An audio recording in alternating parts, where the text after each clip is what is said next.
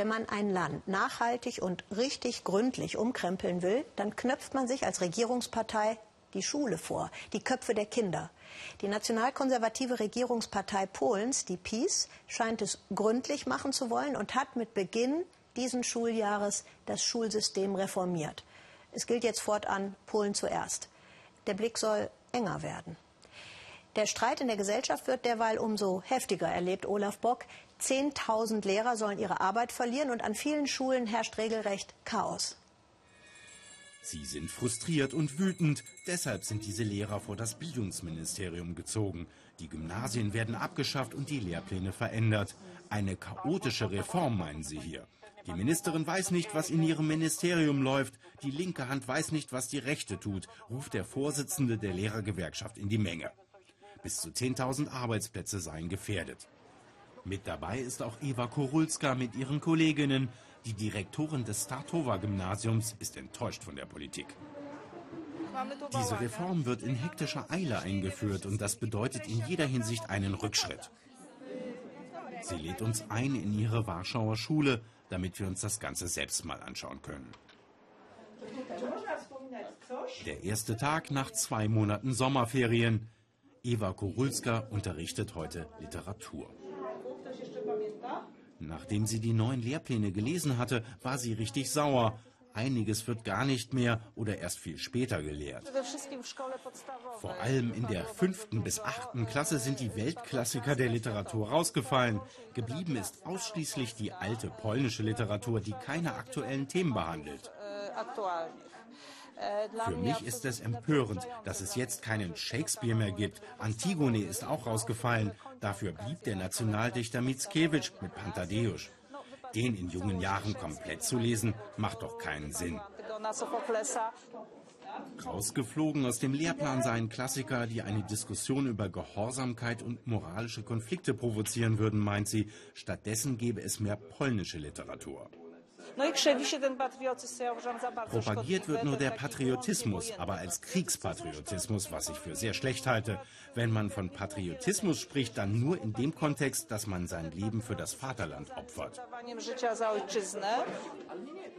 Nebenan im Geschichtsunterricht sieht es nicht viel anders aus. Die historischen Daten Polens, vor allem die großen ruhmreichen Momente, würden jetzt stärker betont, sagt Rafael Derda.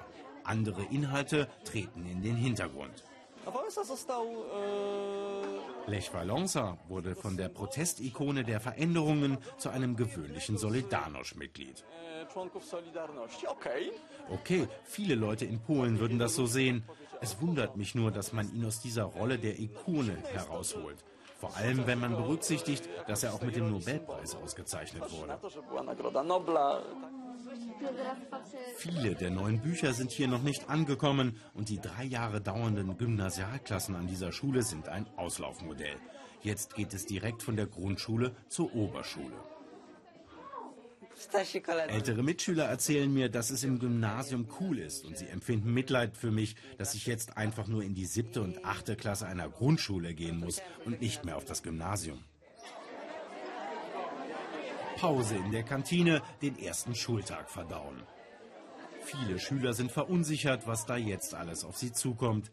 Im Lehrerzimmer ist die Reform das Topthema. Das Schulprogramm ist nationalistisch oder sogar fremdenfeindlich und verschlossen im Blick auf andere Kulturen. Eben eine Rückkehr zu den traditionellen Werten. Ich kann das nicht beurteilen, aber es ist doch nicht möglich, die Geschichte zurückzudrehen. Die zuständige Bildungsministerin sieht das ganz anders. Sie lobt die Vorzüge der Reform. Sie verspricht mehr Computer, Internet und Fremdsprachen. Patriotismus und mehr über Polen zu lernen, sei doch nur gut.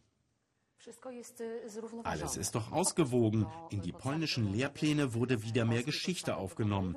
Wir sind der Auffassung, dass man die Zukunft eines Staates ohne die Kenntnisse der Geschichte nicht aufbauen kann.